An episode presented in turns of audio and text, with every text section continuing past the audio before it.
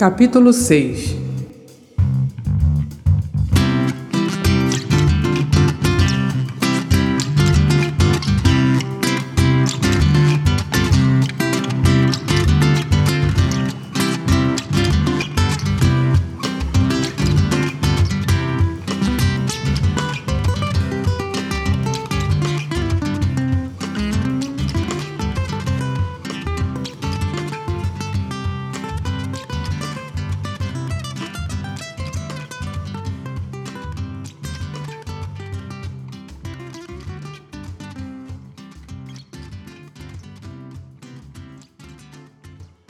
As meninas do cabaré estão cuidando de si.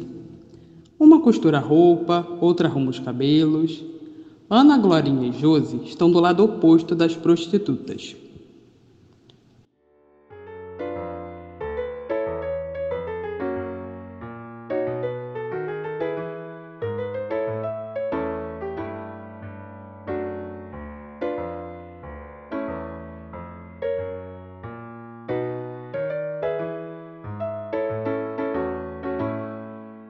Deixa de arrastar o teu tamanco, pois tamanco nunca foi sandália.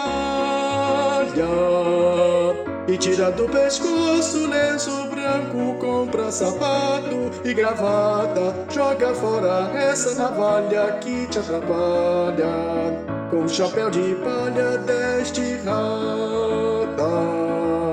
Da polícia quero que escape.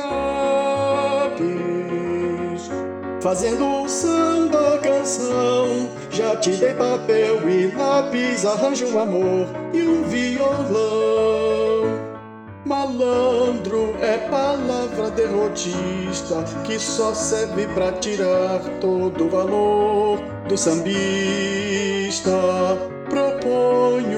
povo civilizado não te chamar de malandro e sim de rapaz folgado Sei que a noite de ontem foi divertida e cansativa também, mas agora eu preciso que vocês se aprumem, porque mais tarde tem mais. Ora, ora, mas vejam só quem veio tomar um banho de sol com a gente. As três vizinhas mais queridas do cortiço. A puta de um homem só e importada da Lapa. Gargalha, enquanto Glorinha é impedida por Josi de ir para cima da dama do cabaré. Calma, Glorinha. Diziam que a moda era ser americanizada, Carmen, mas parece que aquela dali errou o caminho. Josi se sente ofendida e dessa vez é Glorinha quem a segura. Calma, Josi, não cai nas provocações dela. Ih, olha só, Celi, parece que elas não gostaram. Ah, mon chéri, esqueci essas duas. Ah, eu não esqueço. Principalmente aquela dali do olho puxado, a tal da Josi. Ah, tem cara de santa, mas de santa não tem nada. Dada, olhando bem, ela até que parece aquela santa. É, como é mesmo o nome dela? É Santa. Santa, esqueci o nome da santa. É, pensando bem, é melhor eu ficar calada, né? Desculpa, Celi. O que é que você está insinuando? Nada, vamos parar de briga, hã? Meu bem, você não tá mais fazendo mexer, não. Pode tirar esse sotaque ridículo, não convence ninguém. E o que, que é a Carmen? Vai querer espalhar pra todo mundo? Olha que eu também conheço esses sossegadinhos. Olha aqui, querida, você não acha que é seu direito? Opa, vamos parando por aí, hein? Senão, não vai sobrar puta. E então, Celi, vai permitir que se instaure essa bandalheira aqui? Bem, se não sobrar nenhuma, talvez alguma das duas aqui queiram fazer parte da nossa brincadeira. Olha aqui, Celi, eu tenho um nome, tá? Me chamo Glorinha. Você não sabe com quem está mexendo. Se eu ficar mal falada por causa dessas coisas que você fala. Do que, que vocês estão? Querida, ninguém precisa falar de você. Nem de você, nem dessa sua amiga aí. Não mesmo? Não dá atenção a essas mulheres não, Glorinha. Isso é despeito, porque nós três temos um homem só pra gente, enquanto elas ficam com as sobras. Mas, Ana, elas estão provocando. Olha, eu não sou a melhor pessoa para te dar conselho. Mas, meu bem, não adianta vocês quererem bancar purificada metidas no botequim. bebendo e flertando com tudo quanto é homem casado ou não que aparece naquele lugar, pelo amor de Deus. É, verdade. E olha, eu, se fosse vocês, não me embreava com aquele Batista, muito menos com aquele músico de quinta que vive no botequim. Tu acha que esse homem sério? Primeiro que eu não vou muito com a pessoa deles. Segundo que você, novinha desse jeito, merece coisa muito melhor. Uma pessoa mais madura, quem sabe o Neco. Lave essa sua boca antes de falar do Neco. E, Josi, querida, acho melhor você lavar a sua, não? Vai que ele sente um cheiro diferente aí. Quem sabe um cheirinho de rapazote do interior. Vem cá, isso seria o nome de algum tipo de mau hálito? Porque assim, lá na minha terra, a gente dá nome pra tudo, né? A gente dá nome pros bois, pras vacas, pras coisas que acontecem com a gente, a gente dá nome pra... Alaide! Chega, Dadá. Não quero ninguém aqui tocando no nome do Neco. É, difícil não falar do Neco, né? Ele é sempre a coqueluche da Lapa. É aqui que o Neco manda e desmanda a hora que quiser. Eu já disse que acabou o assunto. Vocês três deviam aprender um pouco mais com a gente. Afinal, pra que ficar dependendo de homem? Pra pagar um quartinho, um cortiço perto das putas? Então é melhor virar puta. Eu trabalho. Mas esconde isso do Neco, né, Josi? E deixa ele pagar. Como você sabe disso? Não importa. O que importa é que vocês três deveriam valorizar o que vocês têm de melhor. É isso mesmo, Ferrinhas. O sucesso ia ser garantido. Valorizar homem é só desgraça na vida da gente. Antes de virar puta eu era assim, como vocês, burra. Na verdade eu fui bem mais burra porque eu casei. Você era casada? Era, pro meu desgosto. Mas eu era nova. Foi arranjado pelo meu pai. Ele não queria que as filhas se perdessem. E o desgraçado até Entra em cena o marido de Carmen e se senta em uma cadeira. O desgraçado até que era bonito, bem apessoado. Olha, tinha que ver nos primeiros dias fez questão de me tratar bem. Muito bem. E eu até gostava de cozinhar para ele. Olha, eu era uma verdadeira dona de casa. Joana! Joana? Meu nome era Joana. Traz a janta. Eu era prendada. Pouco falava. Parece um bicho do mato. Aos poucos ele foi mostrando quem era de verdade. Chegava tarde, bêbado. E até me batia. Me tratava como um bicho. Parece um bicho do mato. Eu fiquei assim por quatro anos. Quatro. Mas teve um dia que eu não aguentei. Eu tava na cozinha, só esperando ele chegar. Eu sabia que ele ia vir, vir atrás de mim. A faca já tava aqui, ó, do meu lado. Pega a gilete que estava na lingerie. Joana! Que é? Traz a janta. Ah, eu era prendada. Pouco falava. Parece um bicho do mato. Levanta a mão para bater em Carmen, que o segura e enfia-lhe a faca no sexo. Cortei o mal pela raiz. Ai, depois disso eu conheci a Celi, comecei a trabalhar no ramo.